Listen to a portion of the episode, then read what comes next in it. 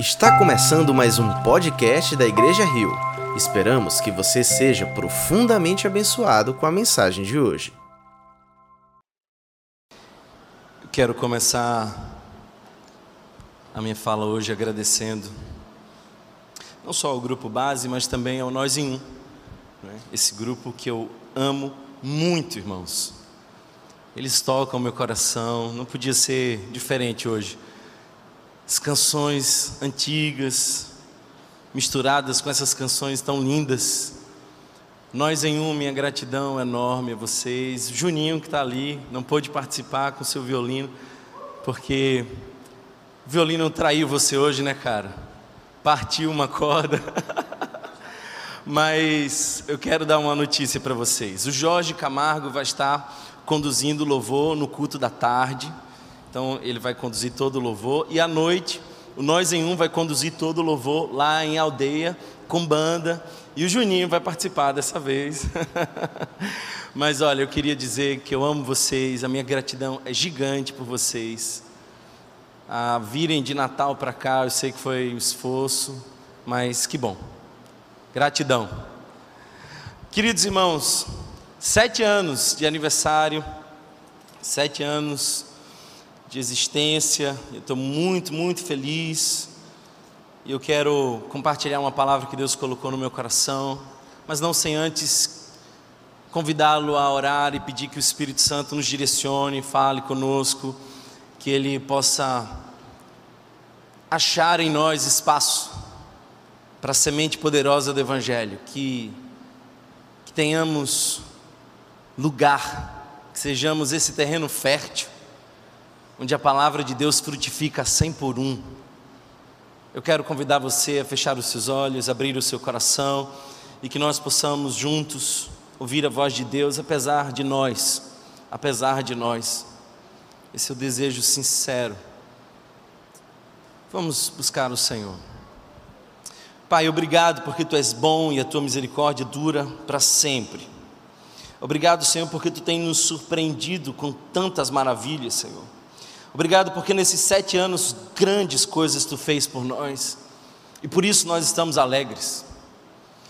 Louvo teu nome, Jesus, porque tanta gente foi transformada, impactada, restaurada, casamentos que estavam desfeitos foram reconstruídos, pessoas aqui foram libertas, Senhor, e não por nós, mas pelo teu Espírito Santo. É a tua obra acontecendo aqui, Senhor. E Pai, há sete anos atrás, era só um grupo de seis casais, com muitas incertezas, mas um desejo de obedecer a uma voz. E hoje já vemos, tu operando de maneira sobrenatural. Já temos tantos incontáveis testemunhos. Vimos e veremos a manifestação da tua glória. E eu peço, Pai, que tu que tu nos conduza pelos próximos anos. Me coloco disponível para os próximos anos. Se é da tua vontade me usar, que assim seja. Pai, no dia que nós nos afastarmos da visão que tu nos deu, feche as portas dessa igreja Deus não permita que esse rio vire piscina um dia, mas que ele continue, Senhor, a fluir, a alcançar os sedentos, que ele seja conduzido pelo Teu Espírito Santo.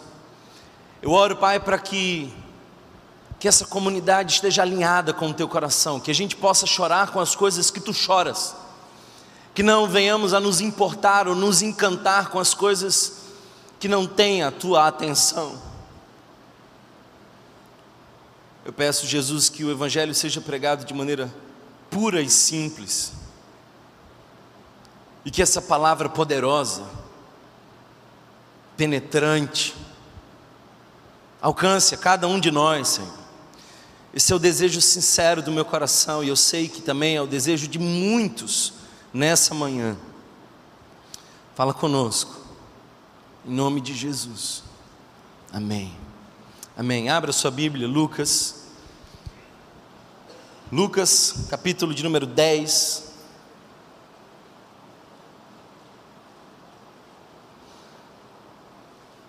Lucas, capítulo de número 10. Eu queria expor os versos 17 a 24. Mas antes eu queria te dar um contexto para que você entenda melhor. Eu vou começar um pouco antes. A perícope que nós vamos estudar é dos versos 17 em diante. Mas eu quero que você perceba o contexto. Jesus andou com seus discípulos por um bom tempo, ensinou para eles muita coisa. Eles viram maravilhas. Mas num determinado momento, Jesus diz assim: gente, está maravilhoso isso aqui, mas agora está na hora de a gente avançar. E vocês vão sem mim, porque vocês são meu corpo. Então Jesus envia 72 discípulos e os envia para diversos lugares, vilarejos, comunidades, e manda esses discípulos, mas não sem antes dar instruções. E eu penso, queridos irmãos, que para nós essas instruções são fundamentais, porque se você entender que você também é um discípulo, que você também foi enviado, você também precisa estar atento às instruções de Jesus. Nós temos os mesmos riscos que os discípulos daquela época. As instruções de Jesus para os 72 não caducaram, são para os 72 e são também para nós. E é interessante como Jesus vai preparando os discípulos para que eles possam ter a missão bem sucedida. Nós estamos em missão, sim ou não? E precisamos saber algumas coisas, conhecer alguns riscos, entender. E é interessante que Jesus alerta os discípulos acerca de cinco perigos da missão. Cinco coisas podem atrapalhar os discípulos de Jesus em missão. Primeira delas, solidão. A primeira dessas é solidão. Esse é um risco, é um grande problema. Se você entender que você vive em missão sozinho, você está destinado ao fracasso. Por que, que eu digo isso? Porque Lucas começa no verso 1, dizendo: Depois disso, o Senhor designou outros 72 e os enviou dois a dois adiante dele. Jesus nunca enviou ninguém sozinho. Jesus não te mandou sozinho. Você não foi chamado por Jesus para uma aventura de carreira solo é de dois em dois. E o texto continua, e o verso 2 diz assim: tem pouca gente, precisamos rogar, porque a colheita é grande, os trabalhadores são poucos, portanto, peçam ao Senhor da colheita que mande mais trabalhadores. Jesus está dizendo assim: olha, falta companhia. Às vezes eu sinto que as pessoas se assustam com muita gente na igreja, sim, porque elas estão carentes de atenção. Então elas querem um grupo menor para serem mais vistas. Mas na mentalidade do Evangelho é o contrário. Elas não são carentes de atenção, elas são carentes de companhia. Então, quanto mais gente, melhor. Primeiro perigo da missão é solidão. Jesus manda de dois em dois. O segundo perigo da missão, se você continuar, eu estou apenas introduzindo o contexto. Verso 4 nos mostra o segundo perigo da missão capítulo 10 de Lucas, nos diz: Não levem bolsa, nem saco de viagem, nem sandálias. Eu fico impressionado com esse negócio, porque quem é que faz uma viagem e não leva bolsa, nem sandália, nem uma roupa extra? Quem que vai em missão e não carrega um suporte mínimo que seja? Porque nós somos viciados em bagagem. Nós somos os neuróticos das malas. É ou não é? Por que, que você faz mala? Porque você quer garantir o dia de amanhã. Qual é o segundo perigo da missão? É buscarmos segurança. Deixa eu te dizer uma coisa, irmão. Na missão de Jesus, nós não temos segurança. É uma aventura, é um risco. Na missão de Jesus, não existem certezas, não existem malas, não existem depósitos, não existe poupança. Na missão de Jesus é a dependência diária. Se o primeiro perigo é a solidão, por isso ele nos chama para a comunhão, o segundo perigo é essa coisa de a gente ter que ter tudo bem planejado, organizado, e assim, Deus, se tu não me mandar com um recurso junto, eu não vou. Abraão sai de uma maneira louca, porque ouviu uma voz, não sabia para onde, não tinha mapa. Noé ouviu uma voz, Diga-se de passagem, não estava chovendo quando ele começou a construir a arca. No caminho com Deus a gente não tem muitas certezas. Às vezes as pessoas perguntam assim para mim, Thomas, o que, que vai ser da Igreja Rio daqui a um tempo? Eu não faço ideia. Porque eu não estou no controle das coisas. Eu não sou esse que vai fazer a agenda de Deus, é Deus quem faz a minha agenda. Thomas, mas a igreja tem recurso? Não. tem fé. E quando o plano A é a fé, a gente tem que confiar em Deus. A gente foi chamado a depender dEle. Não levem bolsa, nem saco de viagem, nem sandálias. Eu vou prover no caminho. Deixa eu te dizer uma coisa, irmão. É porque o povo de Israel não tinha que Deus mandou e os milagres aconteceram. Escute bem isso: é no terreno da escassez que a provisão chega, é no deserto que Deus providencia o maná. Quem tem sobrando e leva mala nunca vê o milagre. A gente tem que andar na dependência de Deus. Talvez aqueles discípulos tivessem condição de levar uma mala extra, alguns par de sandálias, mas Jesus disse: não leva nada, não, vocês vão experimentar que eu sou Deus da provisão. E enquanto vocês estiverem na rota que eu disser, sensível ao Espírito Santo, vocês vão ver que eu é quem vou abrindo portas e trazendo a manutenção de tudo. O nosso primeiro perigo, solidão. Eu faço sozinho, eu não preciso da igreja. Segundo perigo, controle. Olha, Deus, você vai ter que me dar absolutamente tudo para eu começar a sair do canto. Terceiro perigo, as distrações. Ainda no verso 4, Jesus diz uma coisa que parece até um tanto estranha. Ele diz assim: Olha, não saúdem ninguém pelo caminho. Seria esse o incentivo de Jesus para que os missionários fossem antipáticos? Será que o povo de Jesus não, não tem simpatia no caminho? Não fala com ninguém? Não. Jesus só está dizendo o seguinte: considere a urgência da missão. E não fica de conversa no meio do caminho, não fica batendo papo. Quem está em missão não tem tempo para perder. Se esse fosse o seu último dia, você tinha a sensação de que fez aquilo que Deus te mandou fazer. Eu convivo com um senso de urgência que às vezes assusta, incomoda. Meu ritmo é acelerado porque eu acho que cada dia pode ser único e último.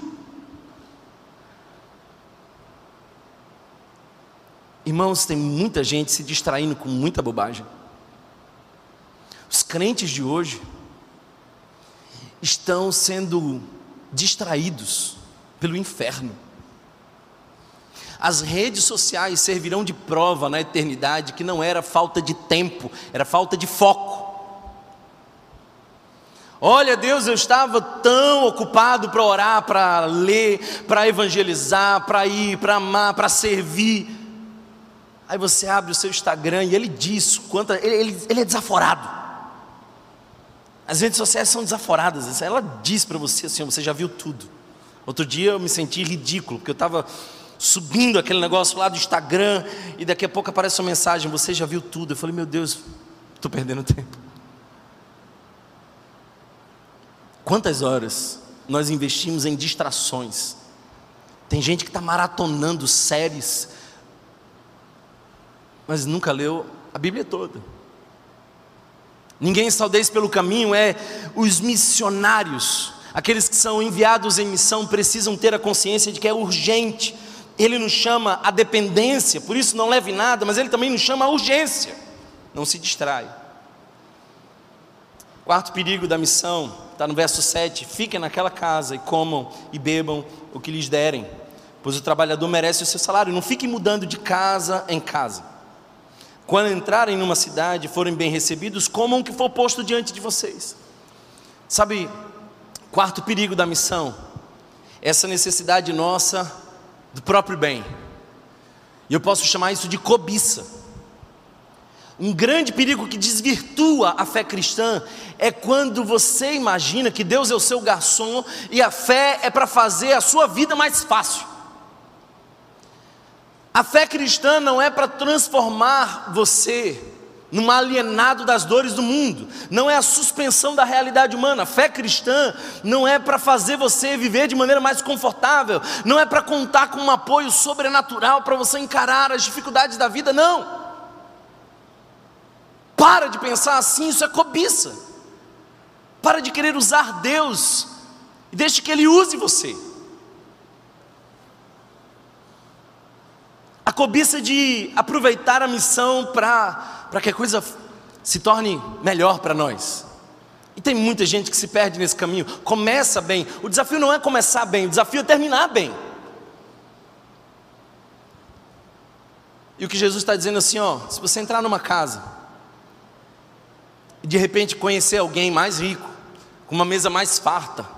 Não fica mudando de casa em casa porque não é o seu benefício que importa, não é você. Nós somos muitas vezes cheios de cobiça. Nosso Deus é o nosso ventre, nós queremos ser servidos, a gente quer a nossa facilidade, nosso conforto. É interessante que ele nos chama para contentamento. O texto diz isso. Como o que colocarem na mesa. Você consegue imaginar Jesus dizendo isso? Coma o que colocarem na mesa. Fiquem na primeira casa que se abrir para vocês. O que, que Jesus está dizendo isso? Contentamento. Contentamento. O que, que é contentamento, irmãos? Contentamento é desejar o que se tem que, que é contentamento? É você chegar em casa, olhar para a esposa que você tem e dizer assim: Obrigado, Deus, porque eu tenho essa esposa, tenho esse marido. Ele é barrigudo, mas é meu, é meu fofinho. Meio ranzinza às vezes, mas até que charmoso assim. Contentamento, desejar o que se tem. E há uma felicidade sobrenatural quando a gratidão e o contentamento dão as mãos. Quando a gratidão e o contentamento dão as mãos somos um povo mais feliz. Perigo é a gente querer usar a fé para nós mesmos. O quinto perigo, no verso 10, a gente vê Jesus diz assim: quando entrarem numa cidade e não forem bem recebidos, saiam por suas ruas e digam até o pó da cidade que se apegou aos nossos pés, sacudimos contra vocês, fiquem certos, o reino de Deus está próximo. O quinto perigo é a insistência, é a gente escolher a rota é a gente querer abrir portas, forçar caminhos. Porque tem gente assim, né? Tem gente que quer servir não onde há necessidade, mas onde se sente à vontade. Assim. Olha, eu queria servir aqui porque eu gosto. Deixa o Espírito Santo conduzir você. E aliás, eu acho que Jesus estava preparando os discípulos para um cenário de rejeição. Por que é que Jesus diz: olha, algumas cidades não vão receber vocês? Como não recebeu a palavra de Isaías? É interessante que Deus chama Isaías para pregar, mas diz assim: Isaías, ninguém vai ouvir. E aquele que disse: Eis-me aqui, foi aquele que foi cerrado ao meio. Rejeição é um dos maiores dramas da alma humana. Nós temos uma demanda ontológica de ser amado, de ser acolhido. As pessoas querem a sensação de ser amadas. Mas Jesus está dizendo assim: em alguns lugares não vão te receber. E quando não te receber, o que é que você faz? Faz birra, fica, amaldiçoa, fica chateado, deprimido, cabisbaixo eu quero pregar aqui nessa cidade, ninguém me ouve, que tragédia. Não. Segue em frente, deixa o Espírito Santo conduzir você a outro lugar. Você não escolhe a porta que vai se abrir, você entra na porta que Deus abriu.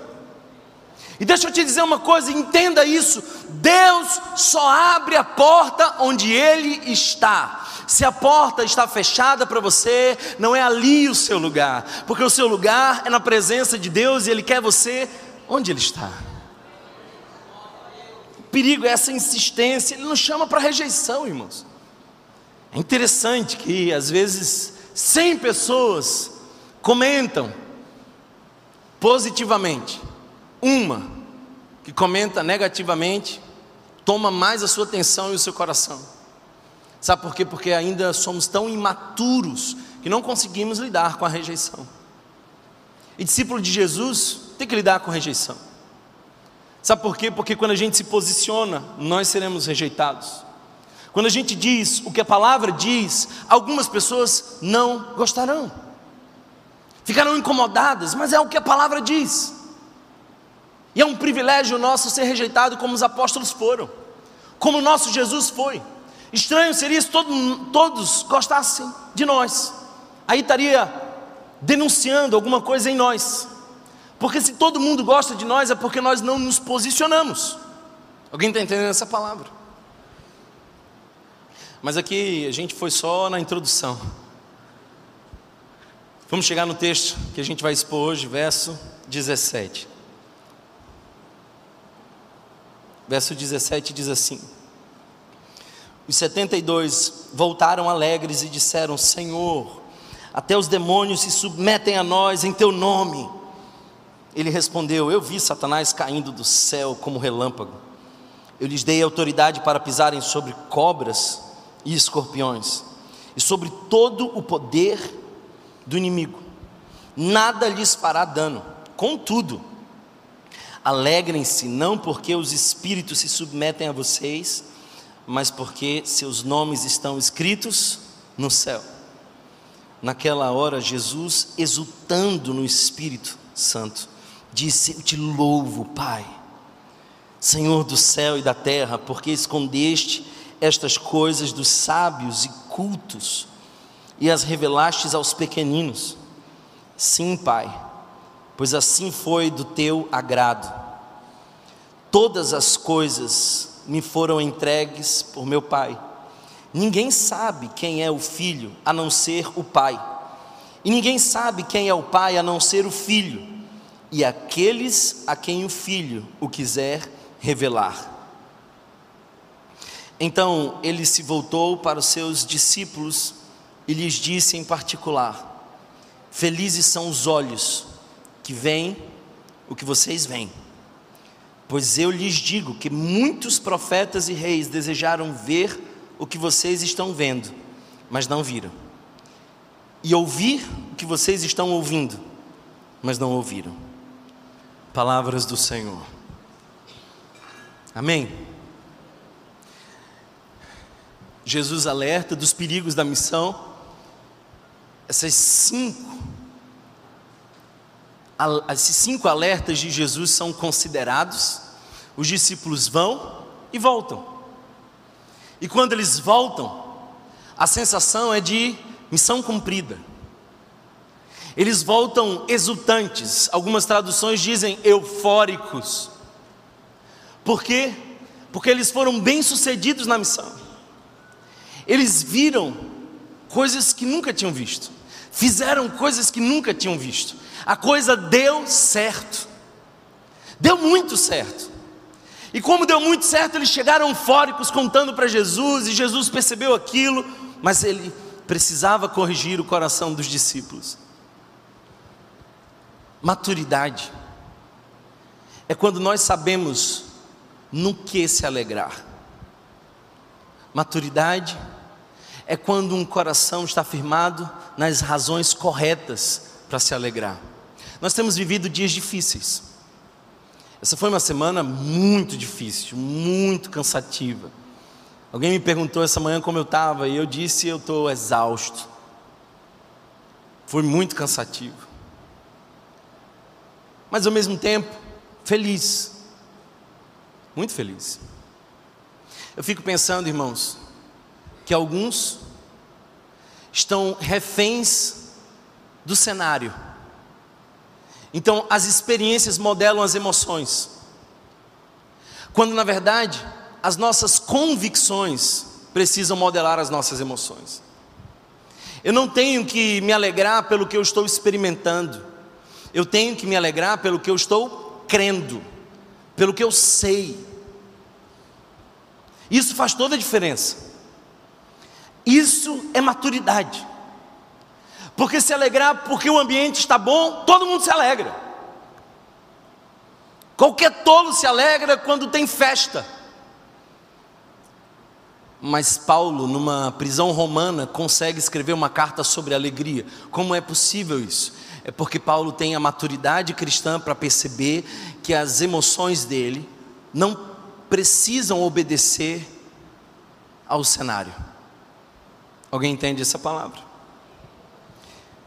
O que, que nós estamos comemorando como igreja? Sete anos de igreja, o que, que nós estamos comemorando? Trocamos de espaço quatro vezes. Nunca recebemos um real de instituição nenhuma. E Deus nos manteve até aqui. E nada faltou. Seis casais se transformaram em mil pessoas. A cada domingo nós lemos para vocês testemunhos, e o nosso trabalho não é encontrar testemunhos, é selecionar testemunhos. Porque o que nós estamos vendo é incrível, é sobrenatural. Mas o que é que nós estamos celebrando hoje? Qual é a razão da nossa alegria hoje? É o que fizemos. É a missão bem-sucedida. É o quanto deu certo a igreja Rio. É o quanto não acreditavam em nós e hoje se superam nas suas expectativas. Não, irmãos. A gente não está reunido aqui para comemorar as conquistas ministeriais. E o que o Senhor me falou foi: olha, esse vai ser um domingo de celebração. Mas que o coração de vocês não se enganem com o que vai celebrar. Vocês não estão comemorando o que conquistaram, a missão bem-sucedida vocês precisam lembrar o que eu conquistei, o que eu fiz. Sabe por quê, irmãos? Porque em algum momento os cenários mudam. Em algum momento, talvez o rio que hoje é caudaloso pode se afinar, ficar estreito. E bem como as estações, o fluxo muda. Basta uma palavra, basta uma frase, e metade da igreja se decepciona e vai embora. Basta um confronto e alguns consumidores se despedem. Eu não estou enganado com o momento da nossa igreja. Eu estou feliz com o momento da nossa igreja. Eu estava reunido com um pastor há um tempo atrás, numa viagem que eu fiz, e eu contava o que, que Deus está fazendo aqui, e ele disse assim: Você tem filho? Eu falei: Tenho, eu tenho um, um filho de seis anos e uma criança, uma filha de seis meses, quase sete meses. Ele falou assim: Quantos anos tem a igreja? Eu falei assim: Tem sete anos, quase sete anos. Ele falou assim: Você vive com o seu filho o mesmo momento que você vive com a igreja. O seu filho tem autonomia, ele consegue se expressar, ele demonstra vontade, ele desenvolve um relacionamento com você, o diálogo está mais apurado, há uma amizade profunda, você consegue liderar ele, ele se submete, ele obedece, ele vai junto, é uma relação muito prazerosa. Eu falei assim, é exatamente isso. Aí ele falou assim: a nossa igreja tem 19 anos, é uma igreja adolescente. Tudo muda. Na adolescência, eles questionam tudo, a autoridade não é mais assimilada como antes, desconsideram aquilo que você tem para ensinar, até que uma outra fase chegue, e na outra fase que chega, aí sim percebe que o pai, que antes foi condenado na adolescência, tinha sabedoria a compartilhar. São fases. Eu não queria hoje celebrar aquilo que a gente conquistou como igreja. Eu me, eu me alegro, obviamente, com isso que está acontecendo, mas eu não queria chamar você para comemorar isso. Eu queria ir além com você. Eu queria mostrar para você cinco razões para se alegrar hoje comigo, e não a partir daquilo que nós conquistamos, do nosso sucesso ministerial, não a partir desses 72 que dizem assim: Jesus foi massa, tudo aconteceu assim de uma maneira surpreendente. A gente expulsou os demônios. Lembra que os discípulos, em um determinado momento, foram enviados e não conseguiram expulsar alguns demônios e voltaram frustrados. E Jesus ensina para eles a importância do jejum e oração. Lembra disso?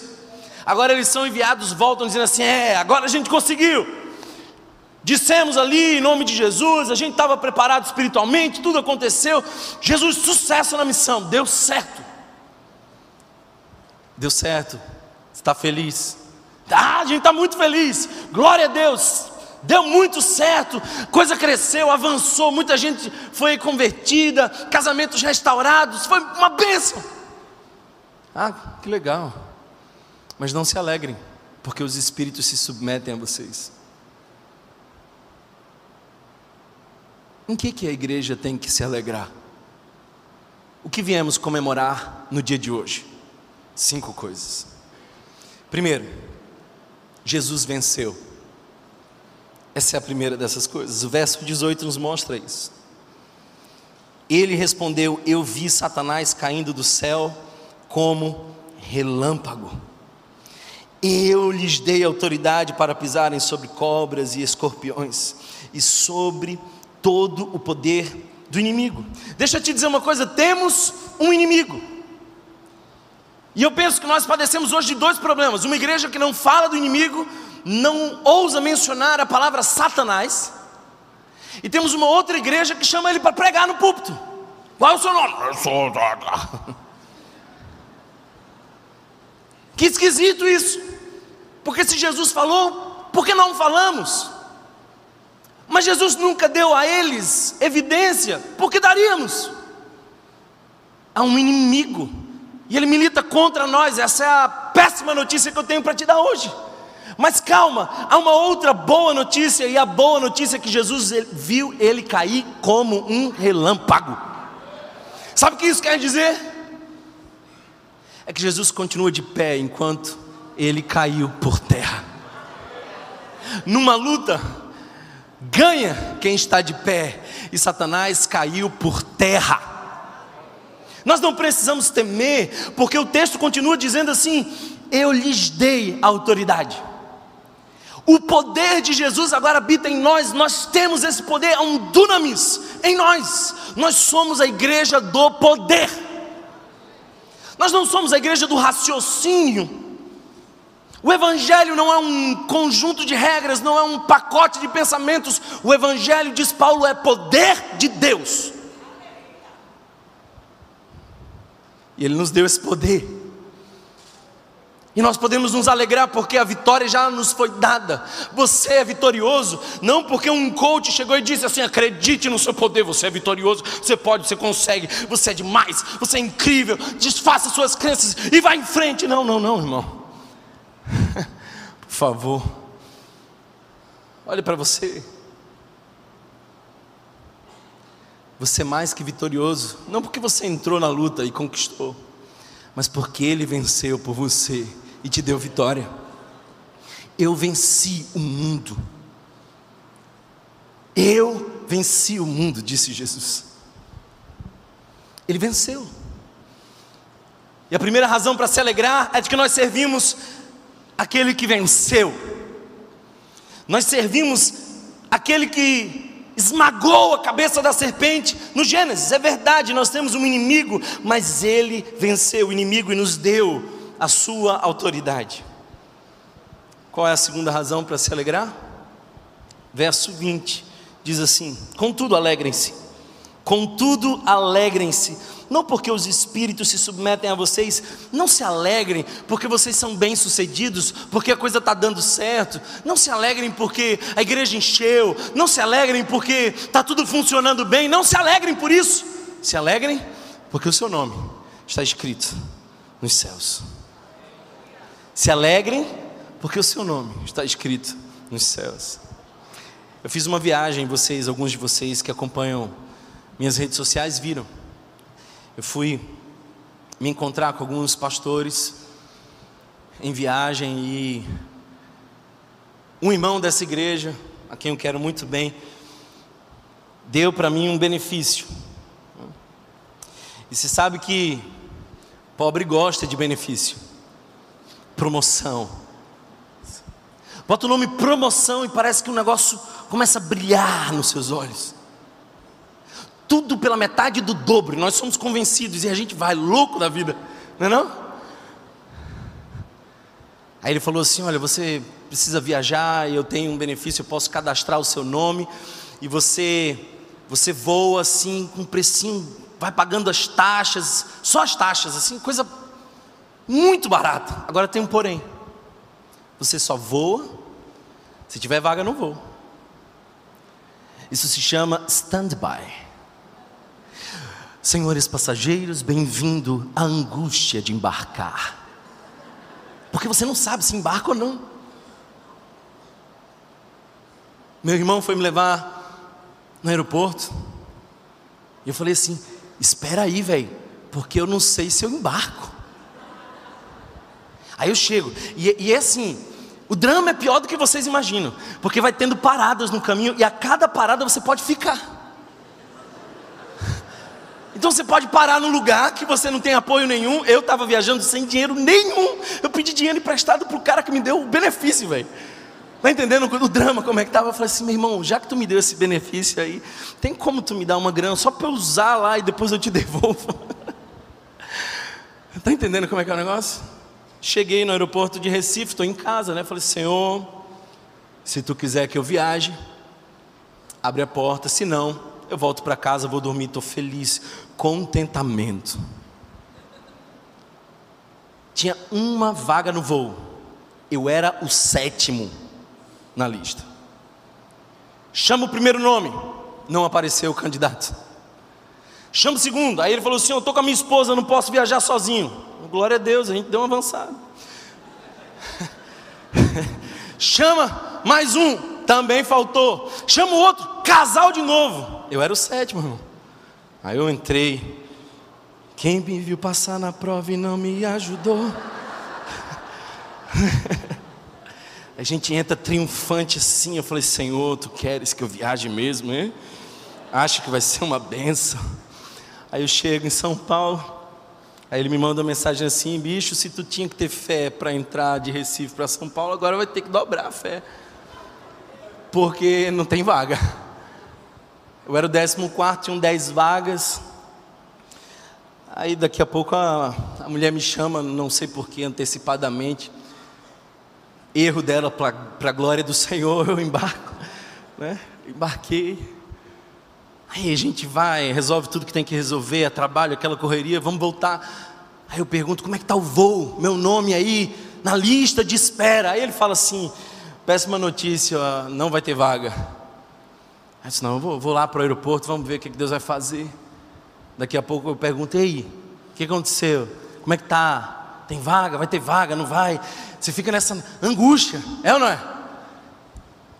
Aí o cara lá disse, olha, senhor, trocaram, acabaram de trocar a aeronave por uma aeronave muito maior, vai ter vaga.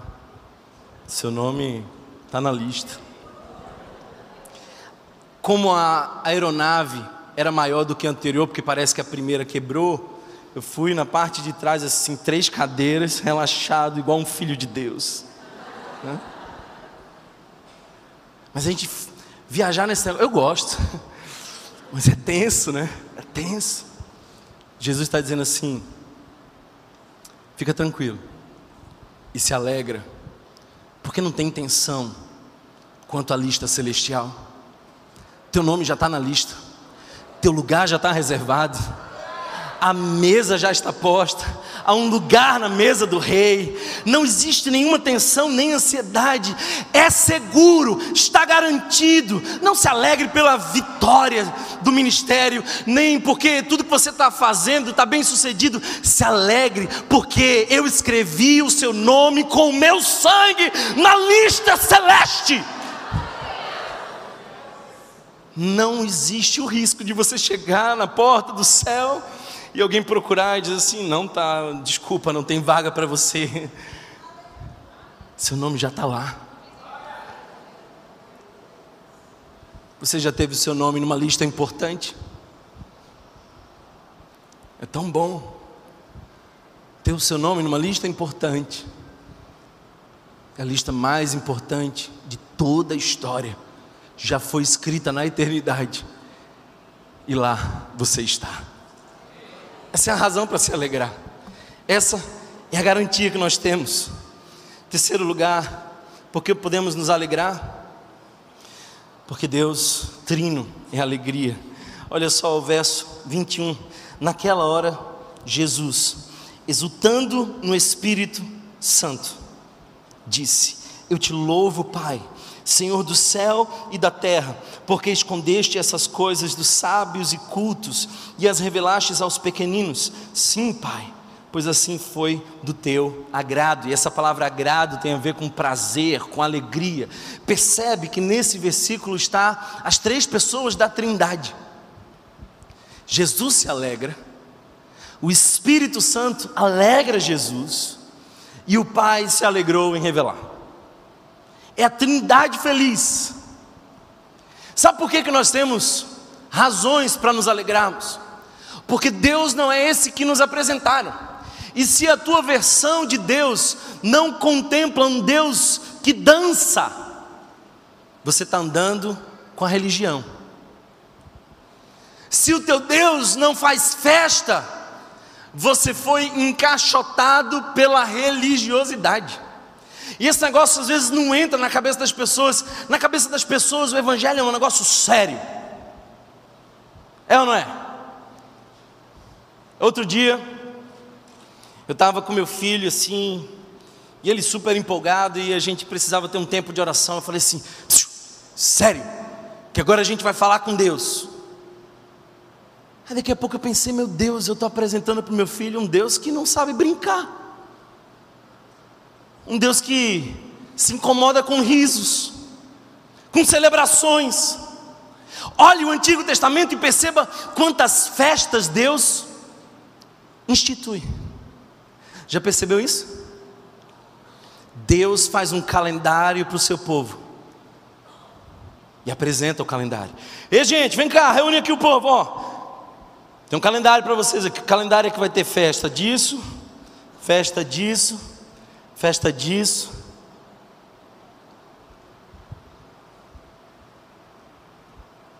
Jesus vem. E qual é o primeiro milagre que Jesus faz? Hã? Ele entra numa festa. E sinceramente, nós nos escandalizaríamos. A gente ficaria assim, nervoso com esse milagre de Jesus. Diríamos acerca de Jesus que é um Deus profano. Sabe por quê? Porque ele pega as talhas. E eu quero que você entenda, as talhas não era a caixa d'água. Não. Era água separada para rituais de purificação, era um item litúrgico. Alguém está entendendo isso? Aí Jesus usa isso para quê? Para fazer a festa não acabar. Para dizer assim, oh, gente, está acabando cedo demais, deixa eu fazer uma coisa aqui. Vinho, do melhor vinho. Amém? Aí a religião fica nervosa com essa coisa. Porque afinal de contas, vinho deixa feliz. É claro que Paulo está dizendo não vos embriagueis com vinho. Mas por que, que Paulo está dizendo não vos embriagueis com vinho? É porque não era suco de uva, irmão. Jesus incomodava por ser feliz. Há uma série que eu quero recomendar a todos vocês: The Chosen. Eu sei que alguns de vocês já viram. E eu gosto da desconstrução que essa série tem feito na mentalidade religiosa, porque é um Jesus humano, um Jesus que, que entra nas relações não com aquele peso. Já percebeu os filmes de antigamente? Os filmes de antigamente era um negócio assim.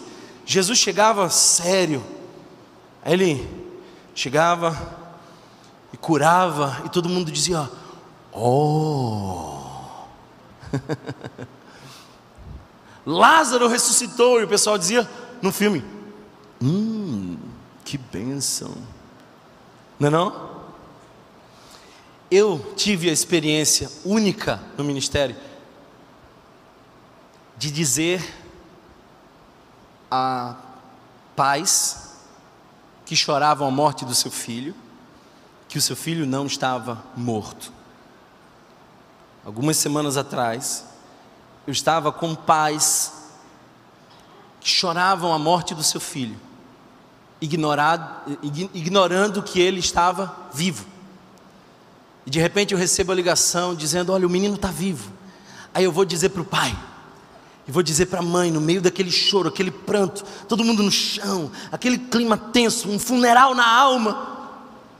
E aí eu digo: Está vivo. Aí eles disseram assim: Hum, glória a Deus. Não, irmão, foi uma festa, foi uma comemoração. Eu vi o pai erguer as mãos e sair correndo a igreja inteira, dizendo: Meu Deus, glória a Deus. Alguém está entendendo isso? Deus é um Deus de festa. Deus é um Deus de comunhão, de alegria. Ele se relaciona perfeitamente, Pai, Filho e Espírito. Não há maldade nele, não há pecado nele. Essa é uma relação plena, perfeita, pura. E essa é uma relação de alegria. Por isso que Nietzsche dizia: Eu não consigo compreender a ideia de um Deus que não saiba dançar. A razão de alegrar-se é que Deus é celebração. Deus trino é festa. E Ele está entre nós. Percebe, irmão, que Jesus se alegra no Espírito, o Espírito alegra Jesus e o Pai se alegra que nós tenhamos a revelação que não é dada a todos. Deus é alegria. Verso 22 nos diz uma quarta razão para se alegrar. É que nós podemos conhecer o nosso Pai. Olha o verso 22 que diz assim: Todas as coisas me foram entregues por meu Pai. Ninguém sabe quem é o Filho, a não ser o Pai. E ninguém sabe quem é o Pai, a não ser o Filho e aqueles a quem o Filho o quiser revelar. Eu penso que a única forma, a única forma de conhecermos a Deus é através de Jesus. Jesus é o único meio de revelar Deus. E eu entendo que esse é um grande privilégio, porque nós vivíamos a nossa orfandade. Nós vivíamos a sensação de que nós não tínhamos a quem recorrer. Eu estava conversando com um pai essa semana que adotou um filho que já chega na família com uma avançada idade. E ele estava falando das dificuldades desse processo de adoção. E ele estava falando da dificuldade de o filho confiar, depender, descansar, porque como órfão, ele tinha que fazer tudo por si mesmo. Ele não tinha pai, então ele não tinha a quem recorrer. O que Jesus está nos dizendo aqui através dele, o Pai foi revelado para nós. Nós temos Pai. Imagina que você é um órfão, e por ser órfão, tem que se virar, tem que fazer por si mesmo, mas você não consegue, é incapaz, e vai se frustrando e acumulando frustrações e frustrações, até que um dia alguém chega e diz: Eu quero te apresentar o teu pai. Foi Jesus. Para os judeus, isso era inconcebível. Para os judeus, Deus era poderoso, o grande, o majestoso, aquele que habita os mais altos céus, o Senhor dos exércitos. Aí Jesus chega com um discurso totalmente diferente, diz assim: quando vocês forem orar, orem assim, Pai, Pai. Sabe, irmão, temos razões para se alegrar. E a razão para se alegrar é que você não está no controle da sua vida, eu disse isso no início, mas o seu pai está. Você não consegue fazer por si mesmo, não consegue vencer todas as lutas, mas o seu pai está no controle. Eu já contei algumas vezes essa experiência, eu não, não me canso de lembrar disso. Na primeira fileira aqui está o meu pai. E às vezes, para me convencer a ir à igreja, o meu pai usava umas estratégias interessantes, fica a dica. A igreja para mim era um negócio muito chato, cansativo, não tinha nem geração Rio lá naquela época. A gente tinha que ficar naqueles bancos duros, com aquelas irmãs desafinadas cantando. Hoje eu entendo o privilégio de ter passado por esse processo doloroso. Sim, esse castigo pedagógico, né? Inúmeras vezes eu dormia, era a única opção que tinha. Mas aí meu pai sempre me convencia com a seguinte estratégia. Ele dizia assim para mim: Vamos para a igreja. Ô pai, tinha mais ou menos uns seis, sete anos. Pai, não, pai, é muito chato. Ele falava assim: Você volta dirigindo. É, até que nem tão mal assim. A igreja que a gente congregava era uma igreja pequena, não tinha banda. E vez por outra aparecia um irmão com uma guitarra, eu achava o máximo. Quando ele tocava aquela guitarra, eu me sentia no show de Rolling Stones. Mas eu voltava dirigindo. Né? E o mais interessante de tudo é que o meu pai me botava assim e me deixava segurar a direção. E era fantástico. Eu quero confessar para vocês a minha competência. Eu nunca bati o carro naquela época. Bati recentemente, né? Mas naquela época nunca deu errado. Eu faço isso hoje com Samuel. Boto ele no colo e ele vai dirigindo. Também nunca aconteceu nenhum acidente. Um dia eu estava orando e Deus me deu essa visão. E Deus me disse assim: Meu filho, eu te deixo pôr as mãos no volante, mas quem está no controle sou eu. Eu sou o seu pai. E sempre que você está puxando demais o volante, disfarçadamente, eu trago ele de volta. E você fica comemorando, achando que é porque você foi bem sucedido na missão. Não, foi o teu pai foi o teu pai. Por que, que você está tão preocupado, angustiado, nervoso, ansioso? Você não tem pai, não? Você está achando que é você quem dirige sozinho? Está achando que é o dono do volante, irmão? Eu gosto dessa canção que diz assim, e a gente vai cantá-la. Não tenha sobre ti um só cuidado, qualquer que seja, porque um, somente um, é muito. É muito. Sabe, irmãos, que Deus nos dê a graça de se alegrar sabendo que temos Pai. Não somos órfãos, não estamos sozinhos, não, não temos que resolver a nossa própria vida não estamos no controle. Jesus revelou o Pai. Em Jesus, conheça Jesus, ame Jesus e você vai ver o Pai. É como se o teu irmão mais velho entrasse no orfanato existencial e pegasse na tua mão e dissesse: Você daqui para frente é meu irmão adotivo e deixe-me apresentar o nosso Pai. E então você vai treinando a sua habilidade de conduzir. Mas fica tranquilo, porque quando você não souber mais o que fazer, nem o que falar, quando você não souber mais conduzir, você não precisa se desesperar. Faça o seu melhor, se esforce, tente encontrar um jeito de manter-se na linha reta, mas não viva na angústia de fazer por si mesmo, porque no final das contas há uma mão maior que a sua, há pés que ainda estão no controle, e você não será bem sucedido porque você sabe fazer, você será bem sucedido porque você tem Pai. Ele conduz. Jesus revelou o Pai. Jesus ainda nos dá uma outra uma outra razão para se alegrar e eu termino com isso. Olha, observa no verso 23 e 24. Então ele se voltou para os seus discípulos e lhes disse em particular: Felizes. Quer se alegrar? Quer se alegrar? Alguém aqui quer se alegrar?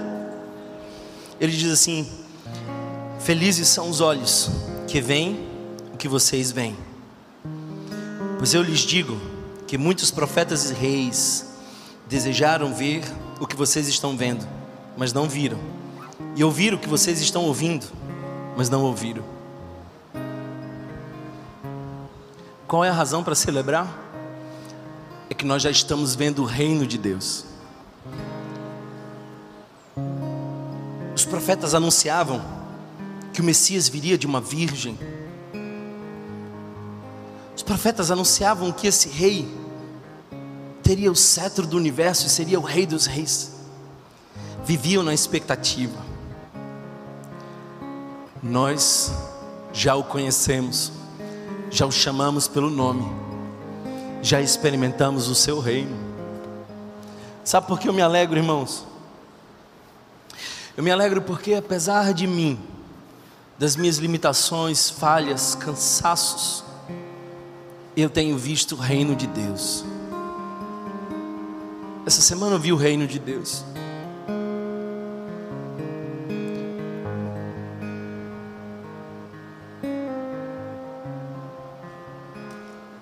Eu vi o reino de Deus chegar em forma de cestas básicas, de colchões,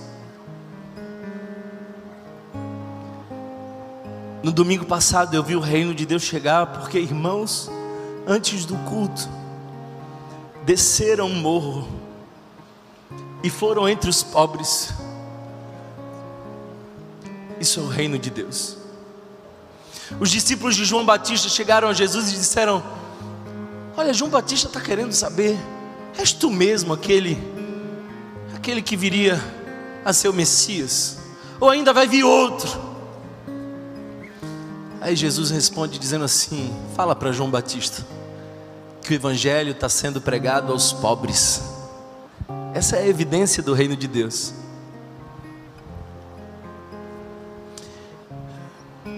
A gente tem razões para se alegrar porque o reino de Deus está se expandindo.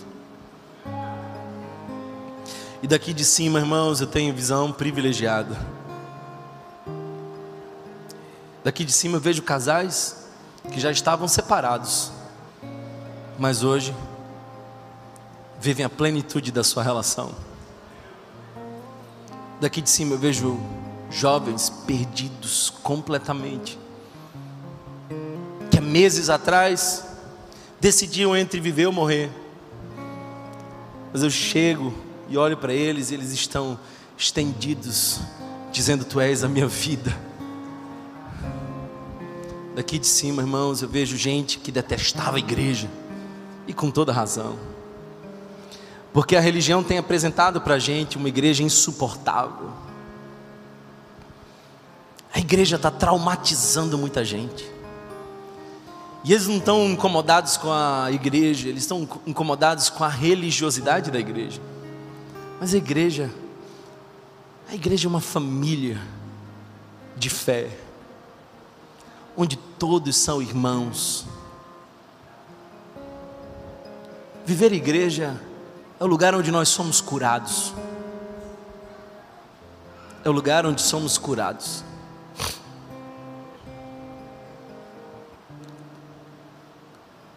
Confessai os vossos pecados uns aos outros para serem curados. Se você está doente, chame os líderes por quê? Chama um médico.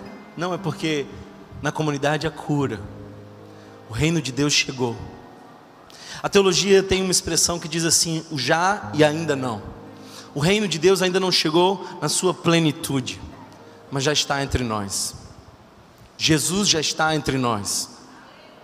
O seu reino já está entre nós. Domingo passado, nós decidimos doar toda a arrecadação da nossa igreja para as vítimas das fortes chuvas. E apesar de já estarmos em uma condição assim muito apertada financeiramente, tomamos essa decisão difícil. Mas isso é reino de Deus. Você experimenta isso nesse lugar? Se sim, se você foi curado nesse lugar, de algum modo Jesus tem curado você aqui, tem aberto os seus olhos, tem mostrado para você o Evangelho. Se você é uma dessas pessoas, eu quero que você fique em pé como testemunho, como quem diz assim: se alegre por mim, porque o reino de Deus chegou até a minha casa, para a glória do Senhor. Vamos louvar ao Senhor. Olhe em volta, veja, cada pessoa que está de pé é sinal que o reino de Deus chegou. Cada pessoa de pé é uma cura, é um milagre, é uma transformação. Cada pessoa de pé são olhos que se abriram, pés que foram corrigidos, corações que foram transformados. O que antes era pedra, agora é carne. Os profetas desejavam ver o impacto da mensagem do Evangelho. Os reis desejavam ver um reino maior, mas isso nos foi revelado. Jesus diz assim: Felizes são vocês que vêm e que ouvem, que vêm e que ouvem. Eu agradeço ao Senhor pelos sete anos. Eu agradeço aos irmãos que nos mandaram mensagem nesses últimos dias de esperança, de graça, de renovo. Nós estamos precisando, estamos tão cansados. Às vezes a gente precisa de gente que segure o braço, porque nem Moisés conseguia manter os próprios braços erguidos todo o tempo.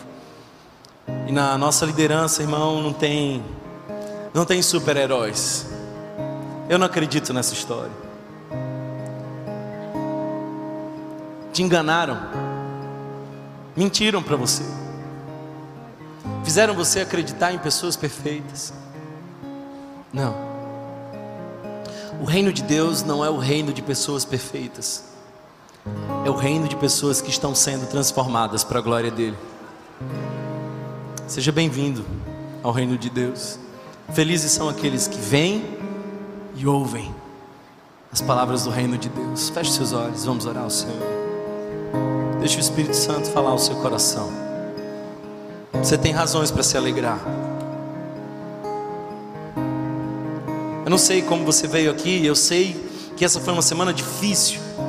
E a palavra alegria quase que destoa da nossa semana. Eu sei que essa coisa de celebrar parece tão contraditória aos nossos últimos dias, mas é porque nós não somos reféns das circunstâncias, nós temos razões para celebrar porque Jesus venceu,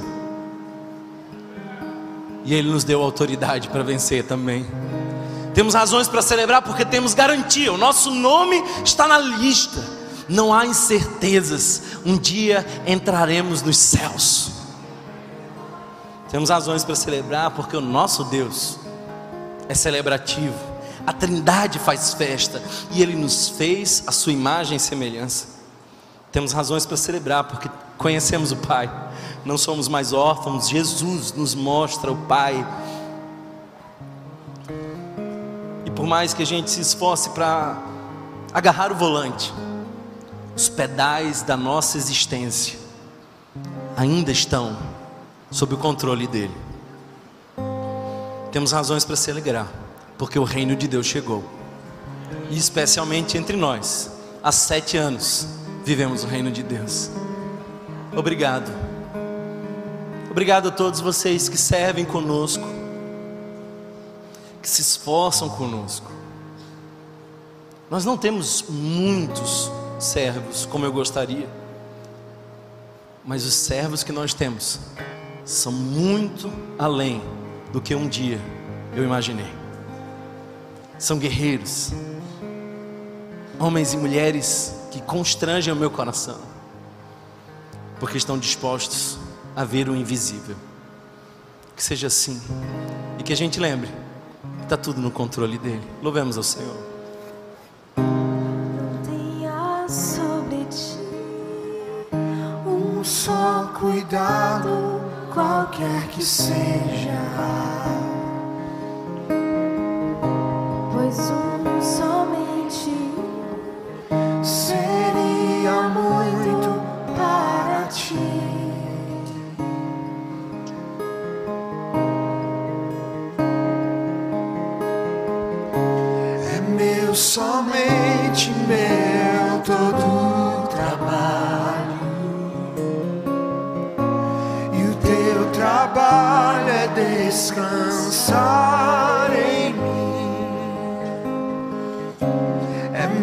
somente meu todo trabalho. E o teu trabalho é descansar em mim.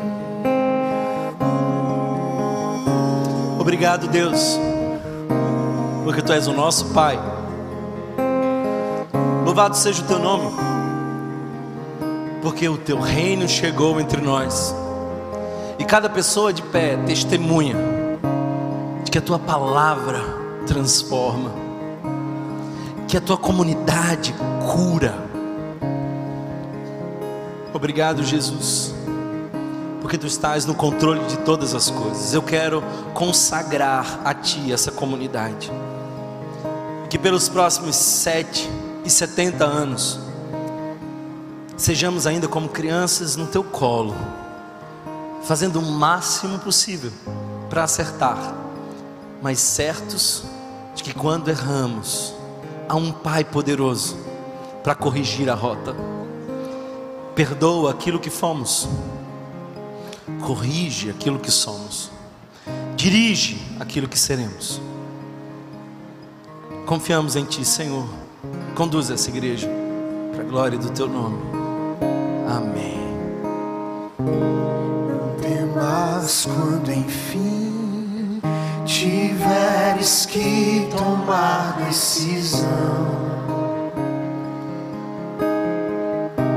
Entrega tudo a mim, confia de todo o coração.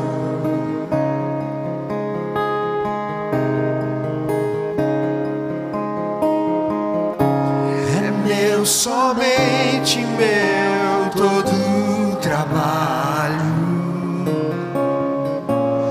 teu trabalho é descansar em mim. É meu, somente meu, todo trabalho. E o teu trabalho é descansar em mim. Obrigado, Jesus. Porque hoje nós não estamos comemorando o sucesso ministerial de sete anos. É bem verdade que muita coisa boa aconteceu. Mas nós estamos comemorando não as nossas conquistas, mas as que tu nos deu. Não aquilo que nós fizemos, mas aquilo que tu fez por nós. Tu venceu Satanás e a morte. Tu escreveu o nosso nome no livro da vida. Temos a garantia da eternidade. Tu abriu os nossos olhos, rasgou o véu e nos mostrou o Pai. Nós estamos vendo o Teu reino, Senhor, e como é precioso pagar o preço e nos esforçar para enxergar o Teu reino se expandir, bem como diz a palavra, o reino de Deus é tomado por esforços. E é verdade que essa última semana foi de muitos esforços. Mas é também verdade que essa semana foi de missão cumprida. E que assim seja para a glória do teu nome, pelos próximos sete anos. Que o amor de Deus, o nosso eterno e bondoso Pai, que a graça do Filho Jesus que revela o Pai, que a comunhão e as consolações do Espírito Santo que alegram o nosso coração, como alegrou de Jesus, que nos mostra o Pai, que se alegrou que fosse visto por nós. Estejam conosco, hoje e sempre. Amém. Feliz aniversário, Igreja Rio. Deus abençoe a todos. Se você foi abençoado por essa mensagem, compartilhe com alguém, para que de pessoa em pessoa alcancemos a cidade inteira.